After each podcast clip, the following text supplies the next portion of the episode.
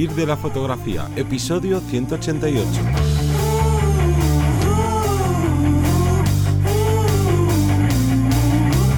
Bienvenido y bienvenida al podcast que te enseña a vivir de tu pasión, es decir, vivir de la fotografía, donde semana tras semana encontrarás todo lo que necesitas saber sobre el mundo de la fotografía como negocio.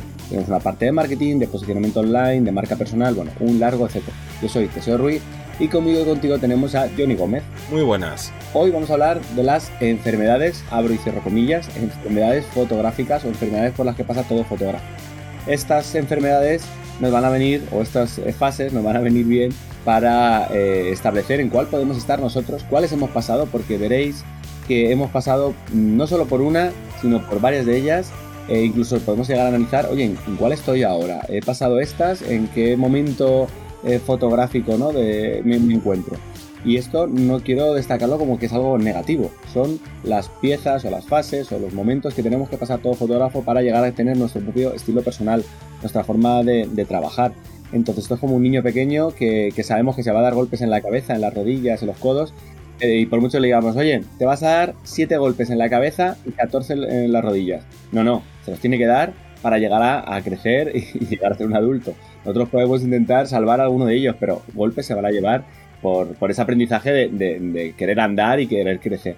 claro, esto como, como bien dices, que has puesto muy bien el símil de, de los peques de la casa. Oye, si nos podemos ahorrar algunos y, y ponernos el típico cacharro para que no metan los dedos en el enchufe, ya que hay alguno de estos, de estas enfermedades que son un poquito más dolorosas o que nos salen un poquito más caras, pues mejor. Pero en principio, bueno, vamos a ver, como digo, por cuáles podemos llegar a pasar o en cuáles nos encontramos. Pero antes vamos a hacer nuestro call to action. Y bueno, pues ya sabes que este podcast, y si no, ya te lo digo yo, este podcast forma parte de vivir de la fotografía.es, que es una academia online donde tienes cursos, bueno, para aburrir tienes muchísimos cursos donde vas a encontrar principalmente cursos de marketing para fotografía, cursos de técnica, de edición y cursos de página web. Y luego algún curso más que no estaría dentro de estos ámbitos, pero que son súper necesarios para lo que englobaría lo que es el negocio fotográfico, ya que bueno, pues sí, seré el mejor fotógrafo o la mejor fotógrafa del mundo, está muy bien, pero cuando no llegan los clientes, cuando no eres capaz de conseguir esa visibilidad, de nada te sirve, ojo, te van a quedar un archivo en tu ordenador precioso de fotografías, pero no vas a, conseguir clientes y por tanto no vas a poder dedicarte a esta bonita profesión. Así que si quieres disfrutar de todos estos cursos que ya vamos por 36, 37, ya perdemos la cuenta, puedes acceder a todos eh, por tan solo 10 euros al mes, es decir, esto es como un HBO, como un Netflix, tú pagas mes a mes, puedes verte todos los cursos, tanto los ya publicados como los futuros, Así que vamos, más fácil no lo, no lo podemos dejar para que aprendas con muchísimas y muchísimas horas de formación súper útil. Y puesto con ello, vamos a, destacar, eh, antes de meternos por estas fases o enfermedades que no tienen que por qué venir en este orden, las que nosotros vamos a ir eh, narrando y contando. Eh, bueno, también yo creo que podemos hacer casi como, como un bingo o una porra, o, para ir, ir, tachando. A ver, checa. no, no la tengo, la he pasado, la pasaré, ¿vale? Pues bueno, vamos viendo eh, cada una de ellas. Empezamos por la primera, un, un básico eh, de la gente sobre todo que lleva más tiempo, ¿no? El querer saberlo todo. Mucha información, poca práctica. ¿Cuántas veces nos hemos encontrado con compañeros, o si somos nosotros mismos, que nos hemos leído un montón de libros, que nos hemos visto un millón de vídeos, que sí, sí, no, es que la inversa del cuadrado es así. Ya, ya, toma, toma un flash. Eh, y aplícalo que es, que es blanco, pómelo en negro. Ah, ostras, es que claro, a ver, yo había leído, yo sabía, pero por práctica no sabíamos hacerlo. Nos encontramos en un momento eh, que tenemos que demostrar esa parte teórica, que la teoría está genial, nosotros siempre lo destacamos aquí, la teoría está genial, pero a su vez yo soy de los partidarios que es una parte de teoría, dos de práctica. Esa es la proporción perfecta para reforzarlo, ¿no? Entonces, cuidado con esto porque queremos saberlo todo, queremos, creemos saberlo todo, sobre una especialidad, sobre algo en concreto, pero luego eh, poca práctica, poca información, o con la cámara, ¿no? Oh, fíjate, esta cámara tiene no sé cuántos megapíxeles ha hecho esto, no sé qué tal. Vale, vale, venga, eh, colócame, ponme la cámara, vamos a hacer un bracketing de enfoque. Uf, un bracketing de enfoque, eso, eso donde está en la cámara. Pero hay un botón para eso, ¿no? Entonces, como, ostras, eh, queremos saberlo, queremos saber demasiado, pero nos falta la, parte práctica de ya sea a nivel técnico o a nivel creativo inclusive. Claro, aquí ya obviamente depende de cada persona y por tanto de su personalidad, pero sí que vemos como ese fallo habitual en cierta parte del público de no, no, yo mira, me estoy todo el día viendo lo que decías tú, vídeos, ya sea de técnica fotográfica o sea de marketing, ojo, pero luego a la hora de ponerte manos a la obra, ay, ahí ya empezamos a, a cojear.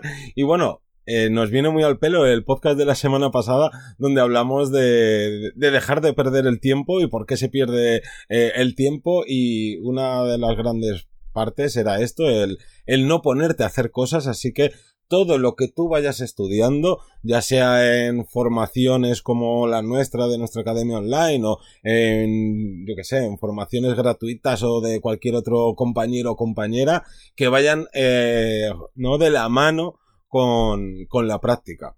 Así que ese punto yo creo que más o menos lo hemos pasado todos. Yo, por yo creo que ha sido uno de, de, mis mayores errores al principio. Pues mira, yo te comparto. La siguiente para mí ha sido de los, de los míos, al principio también, que es querer comprar todo lo necesario para ya eh, o comprar todo el rato equipo. De hecho, a día de hoy llevo por suerte varios años que no necesito comprar nada porque lo tengo todo. O sea, he probado todos los objetivos, me he comprado todo. Eh, mis alumnos me dicen, joder, pues, pero ¿tienes de esto? Sí tengo de esto. Y tienes, lo tengo ya. O sea, ya llega un momento que también es cierto, en mi caso, por mi forma de ser, eh, que, lo, he utilizado porque hago mil tipos de sesión, hago mil tipos de cosas. Entonces, bueno, yo sé que lo termino usando. A, esto es verdad, ¿no? aunque sea una excusa, es verdad. Lo termino usando. Pero hasta que he probado todos los objetivos, hasta que no he probado tal, lo he comprado, lo he vuelto a revender, lo he cambiado. Entonces, Em, nos encontramos en situaciones en las que compramos demasiado equipo, tanto que no nos da tiempo a practicar, volvemos a lo de antes, y que nuestro afán es completista. Es como el que hace la colección de cromos, de Pokémon o de lo que tú quieras. Eh, me da igual, eh, haces esa colección, necesito tener eh, la Santa Trinidad, el, el 1224, el 2470 y el 70200 2.8. Vale, pero, pero espérate, has disparado una vez con angular, lo has necesitado, has necesitado un tele o has necesitado tal. Ah, no, pero es que es lo mejor para, para trabajar en eventos. ¿Cuántas veces has trabajado en un evento? Vete a un evento, peleate con él y luego ya me dices si lo necesitas. Entonces, todo esto, como digo, siempre sin llegar a dominar tu equipo, sin llegar a domesticar al equipo, a la parte técnica. Claro, al final eh, terminas comprando por varios motivos. Uno es porque te pica el dinero en el bolsillo y ya sabes que hay mejores maneras de invertir eh, no tu economía eh, que no sea únicamente en equipo que el equipo sí te puede facilitar a la hora de trabajar con todas las mejoras de enfoque que va viendo o que si una ráfaga más grande que si un mejor rango dinámico pero eso no te asegura clientes por tanto cuidado con lo de invertir únicamente en equipo y estar queriendo tenerlo que, teniéndolo todo porque claro también hay que entender que tanto tú como yo que damos formación a, ¿no? a, presencial a otros fotógrafos y otros fotógrafos, aparte de en la academia, pues sí que necesitas en ciertas ocasiones, dependiendo como siempre de tu target de alumnos, pues un poco de todo para poder mostrarle, pues mira, esto, eh, este objetivo sirve para esto, o lo puedes usar así, o son así, míralo, tócalo, úsalo. Pero claro, cuando tú no te dedicas a la formación, de nada te sirve tener todas las posibilidades del mundo y tener todo el equipo, porque sí, cómprate un dron. Y oye, cómprate un dron pequeño y uno mediano y uno grande. No vaya a ser que un día tengas que meter, no ir con un dron que tiene la camarita, sino que tengas que poner tu cámara dentro de ese dron que te va a costar 4.000 o 5.000 euros. Díjome, ya, pero ¿te ha salido algún trabajo de eso? ¿Lo has necesitado realmente? Porque el día que lo necesites, no te preocupes, tampoco lo vas a tener que comprar, lo alquilas si tienes la suerte de que tienes una compañera, un compañero cerca de tu ciudad, oye, me lo puedes prestar o oye, te pago a ti el alquiler en vez de tener que ir a una tienda o que no hay tiendas de alquiler en tu ciudad, pídelo, alquílalo a, otra gente y lo utilizas. Pero sobre todo, aquí yo lo que más veo es que eh, muchas veces la pasión por la fotografía también va unida a la pasión por la tecnología. Y entonces, claro, al final las empresas es normal, necesitan sacar cada año prácticamente una renovación de cuerpo, cada X tiempo más objetivos y más objetivos. Y si te, se te va la vida en estar comprándote todo, en ahora compro esto, ahora lo revendo para comprarme el nuevo que acaba de salir, que no sé qué, uff, pues es que es una pérdida de tiempo viendo reseñas, reviews, vídeos de no sé qué, de no sé cuánto, que si le estuvieras invirtiendo en formarte o en salir a practicar todo lo en lo que te has formado, sería mucho más rentable. Otro punto clave, y aquí yo igual me identifico, ahora a día de hoy soy, eh, no me sacan, me cuesta que me saquen del estudio, pero en su momento era, pues yo no quiero entrar a un estudio, te hablé hace muchos años, que sería no darle importancia a la luz de forma general, pero sobre todo, eh, porque cuando hablamos de no darle importancia a la luz, al principio es salimos con la cámara, a cualquier hora, a hacer fotos, me da igual. Eh, si son las 3 de la tarde, si está amaneciendo, si no hay luz, si salimos esa hora. Pero en, mi caso todavía era peor porque era no darle importancia a la luz de flash, tener miedo al flash y decir, no, no, yo no trabajo con flash porque trabajo sin flash de forma más rápida y más cómoda. ¿Cómo que cómoda? al revés, tú cuando trabajas sin flash estás eh, em, esposado a la luz del sol. A la luz o el sol, o la luz de la ciudad, o la luz que hay en ese momento. Tú no tienes control sobre la luz. La luz te controla a ti. sé que es al revés. Cuando tienes flashes, ya sean un speedlight, un flash de estudio, o, un punto de luz, un foco, una linterna, me da igual, ahí ya tienes más opciones y tú eres el que empiezas a controlar ligeramente la escena, si tenemos luces como relleno, o si eres capaz de eliminar la luz principal, tú ahí ya eres el, eh, como si fueras un pequeño dios que tienes tienes la posibilidad de colocar el día y la noche cuando tú quieres. Entonces, no darle importancia a la luz y sobre todo no darle importancia al control de la luz es uno de los puntos que muchas veces al principio es como, no, si lo que ya tengo, con esto me vale, si yo no tengo que darle más importancia, tampoco tenemos que ir cargadísimos de flashes y de cacharros, pero sí darle la importancia que se merece, esperar a la hora en concreto, em, establecer como una pauta principal. Yo antes de saber con qué modelo voy a trabajar, si tiene experiencia, si no, si es un particular, si es tal, yo tengo que saber eh, la luz. Y antes que, que, la localización, que muchas decimos, no, esto es un, parque, en un interior, en un tal, ¿qué luz va a haber allí? Luz dura, luz suave, los puntos de luz van a ser pequeños, vamos a tener varios puntos de luz, se van a crear sombras, bueno, hay un montón de variables que no le damos la importancia y nos defendemos allí cuando estemos. Que luego lo haremos mejor o peor, pero estoy seguro que si tuviéramos un control o le diéramos la importancia que se mereciera, íbamos a sacar mucho más partido. Claro, y si al final, por tu tipo de trabajo o por lo que sea, no puedes usar los flashes, oye, el estudiar la luz, porque esto de darle importancia al final es estudiar el comportamiento de la luz, eh, también es fundamental, porque a lo mejor tú eh, vas a trabajar eh, con una persona en un bodegón, en una estancia o lo que sea, y el tipo de luz está comunicando cosas. Entonces, si tú haces un encuadre, una composición que está eh, contradiciéndose con el mensaje que tiene a lo mejor ese tipo de luz que tienes tanto en la calle como en interior, que tú no puedes modificar, oye, ahí están, están chocando dos, dos versiones distintas de la fotografía que el resultado pues suele ser el de, ah, no me convence. O a lo mejor te convence porque eres muy resolutivo en otras cosas, pero no tiene ese punch final de, oye, toda la fotografía es armoniosa y va mandando el mismo mensaje. Claro, claro. Mm. Otro punto importante por los que yo creo que este además eh, suele ser más tardío. Una vez que ya hemos contado el tema de la luz, eh, menospreciamos, nos damos cuenta que lo que llevamos tiempo menospreciando el color, porque pensamos que el color en la escena es el que hay y ya está o le mete unos geles de colores súper coloridos y tal, pero se nos olvida que, generalmente las imágenes, cuanto más sencillas sean para nuestro cerebro, mejor. Por eso las fotografías monocromáticas o los blancos y negros tienen tanto punch, tienen tanta fuerza. Pero si yo quiero mantener el color y no irme al blanco y negro, que igual no me vale cualquier blanco y negro, había que trabajarlo, pero si yo quiero eso, voy a convertir la imagen en una imagen bicromática, quiere decir, se voy a tener dos colores en la imagen. No estoy hablando de un orange no estoy hablando de esto, que también veis que ha funcionado porque es más sencillo. Estoy hablando de reducir los colores a una paleta de color parecido o menos colores, de tal forma, esas, eh, yo siempre pongo el mismo ejemplo, que sean estas típicas imágenes que sacan a lo mejor eh, a una niña, a un niño pequeño en un bosque y es todo, eh, tiene el toque de Indian Summer, que se llama, que es cuando está todo súper amarillento o súper verde, entonces tengo los colores de color tierra, color de la piel, tal, todas esas fotografías sí que se nota que están manipuladas porque son un poquito más irreales, pero sin llegar a ese extremo, vamos a intentar Em, reducir los colores, agruparlos para que nos puedan ah, transmitir algo más importante o al revés. Vamos a fomentarlo, vamos a, incentivarlo, ¿vale? Me voy a dar mi filtro polarizado porque quiero levantar esos cielos que queden plomizos, que queden densos de color. Eh, vamos a darles esa importancia eh, ya sea previamente o en la edición. Generalmente suele ser más en la edición, con la corrección selectiva en Photoshop, por ejemplo, con una capa de ajuste de corrección selectiva o similar, para conseguir, repito, esos, esos colores como a mí me interesa. Eh, de hecho, hace ya unos años se puso de moda las aplicaciones estas que te ponen los cuadritos de color de las películas.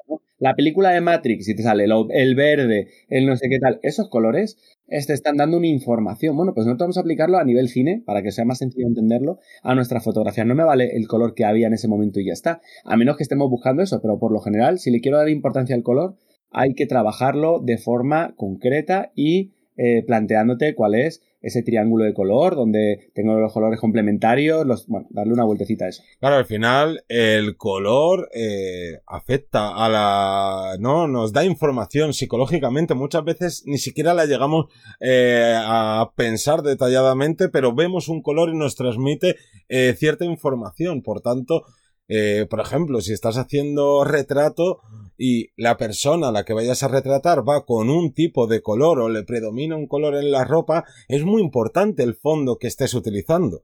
Y esto lo podemos aplicar a fotografía de objetos. Si tú vas a fotografiar un tipo de plato que tiene unos colores, no vale que poner el plato en cualquier mesa que tenga un color determinado, sino pues un poco lo de antes, el color es parte de la composición y eso de que no podemos cambiarle, no me refiero luego a, edición, que ojo, que también se puede hacer cuando no tienes a lo mejor otra salida, pero antes vamos a buscar todas las posibilidades que haya en el entorno en el que estés fotografiando para utilizar los colores a tu favor. Y como bien decías, el tema este de hacer como fotografías, digamos que casi de dos colores, es porque al final cuantas más elementos manejes en tu fotografía y con elementos, en este caso me refiero a colores, más fácil es liarla. Entonces, al final el minimalismo siempre es más eh, pragmático, ¿no? Te sirve como para intentar no, no fastidiarla. Cuantos más elementos tienes, es más fácil que la fastidies. Así que si estás empezando o todavía no estás muy eh, ducho o muy estudiado con todos los temas de color, mira, vamos hacia el minimalismo que va, que va a ser más fácil. Sí, que luego ya lo ampliaremos o lo complicaremos más adelante. Vale, otro punto clave, y esto estoy seguro para todos los que estéis empezando a editar, o ya lleváis a lo mejor un añito, una cosa así, son esas ediciones extremas. Todas las enfermedades que hemos pasado, como si fuera la gripe, el sarampión o lo que sea, bueno, pues tenemos la sobresaturación, imágenes densas de color, pero que parecen, como digo, parecen dibujos animados. Los Simpson o parece tal, súper fuerte. La subexposición, ¿cuántas veces son fotos? Eh, no es una clave baja, o sea, está la foto oscura porque me gusta oscura, ya, pero eh, pues darle una clave baja, darle otro estilo, pero están bastante oscuras y se pierde el significado. O sobreenfocadas, esas fotografías que parece que la mano se va a salir y que se ve el, ruido, el grano súper fuerte en la mano. Eh, entonces, son situaciones de edición que nos gustan, ¿no? El, viñeteo. Anda que no hemos metido viñeteo a las fotografías, viñeteo negro, denso en un paisaje que no pega, que estoy cortando el cielo. O, o añadido, como digo, ese tipo de edición que hemos modificado la realidad a unos niveles que te, pones, te pones, te pones, no te das cuenta, a lo mejor lo vuelves a ver una semana después y dices, ostras, ¿pero qué he hecho? Me he pasado, o en un mes, ¿cuántas veces me habrá pasado a mí eso? De, que pase el tiempo y ver, hola, aquí me he pasado tres pueblos, he metido saturación un montón, he metido, y más, sobre todo cuando no tengo la pantalla calibrada y he hecho lo que he querido con mi monitor y he estado editando en un jardín, en un patio, y me da todavía más el sol, entonces lo he aclarado más. Claro, luego lo vemos con el paso del tiempo y nos llevamos la mano a la cabeza. Pero no está mal, es nuestro aprendizaje, nuestro recorrido, y tenemos antes que, que pasar todo eso para, para luego llegar a, una edición más correcta. Todo esto que hablo de edición no me estoy metiendo con la persona que edita. Que, con esto quiero decir que si a ti te gusta esa fotografía, está genial. Si es que es el momento de que te guste esa fotografía. Más adelante, toco madera, ojalá que te guste, pero yo creo que no. y te va a gustar. Bueno, pero es que nos pasa a todos, es normal. Vamos a evolucionando y vamos cambiando poco a poco. Y además, si entramos en el ámbito laboral, al final las ediciones extremas por norma general llevan largos tiempos, ¿no? largas horas de trabajo en cada fotografía que a ver si tu tipo de cliente está dispuesto a pagar esas horas extra que, que tú le estás metiendo, ojo que a nosotros nos puede parecer una foto maravillosa, pero luego un ojo inexperto como puede ser el de un cliente pues sea de, hostia, aquí se ha pasado tres pueblos o, o prácticamente lo mismo no ve ni diferencia entre algo que te ha llevado una edición más eh, sencilla y mm, por tanto no va a querer pagar por ello. Así que sobre todo cuidado con, con pasar mucho tiempo editando y revelando. Y luego ya el último punto, ¿no? Que sería... Cuenta, cuenta. Sí, no, pues que sería el copiar a otras personas. Y ojo, que copiar está genial, sobre todo si estás empezando y no sabes para qué lado tirar, si quiero hacer esto o no sé, no tengo ni siquiera ideas propias, copia todo lo que quieras. Obviamente lo ideal es inspirarte, pero claro, es cierto que cuando estás empezando, pues muchas veces no te llega ni la inspiración, porque al final esto es como una esto es como un ejercicio. Si tú el primer día quieres hacerte 20 flexiones o aguantar 10 kilómetros corriendo, no vas a poder porque no estás preparado para ello, pero según vayas copiando, ¿no? según vayas copiando, pues vas poco a poco eh, pasando de la copia a la inspiración. Pero más allá de esto, el problema de, de copiar es que no estás siendo tú mismo. Estás eh, fastidiando eh, tanto ese aprendizaje como la posibilidad de crear tu propio estilo. Y esto es lo fotográfico. Pero si vamos al marketing, también cuidado con lo de copiar. No, es que me encanta el estilo de esta fotógrafa o me encanta cómo habla este, ¿no? Este otro fotógrafo en sus eh, TikTok en sus historias de Instagram o en sus vídeos de YouTube. Voy a hacer lo mismo porque además, fíjate, mira los números que tiene. Es que gana muchísimo dinero o tiene muchísimos seguidores o tal. Y claro, mmm, si tú le copias, ¿quién te va a ver a ti? Si para, para ver una copia te quedas con el original, eso es lo primero. Y lo segundo, que luego lo único que te va a pasar es que, eh, que no, no vas a crecer, no vas a destacar.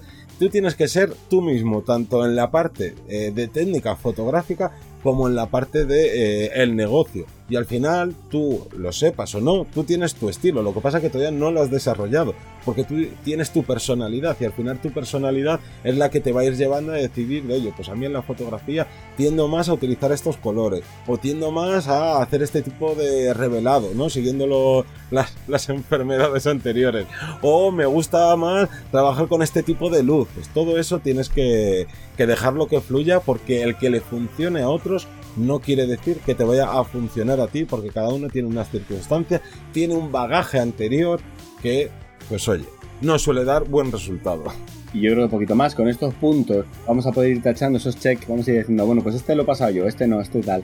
¿Tenéis alguna enfermedad, alguna fase más de todo fotógrafo? Y dejarnos en la cajita de comentarios en YouTube o escribirnos lado para ir bueno, teniendo más referencias y compartir vuestra experiencia. Sí, pero yo creo que estas son las mayores enfermedades, las que eh, las más pandémicas, por decirlo de alguna manera.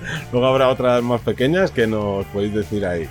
Así que nada, que gracias a todo el mundo por suscribirse a los cursos, por escucharnos semana a semana en Apple Podcasts, en Spotify, en Evox, el resto de podcasters. Y como siempre, nos escuchamos todos los lunes a las 7 de la mañana. Un saludo.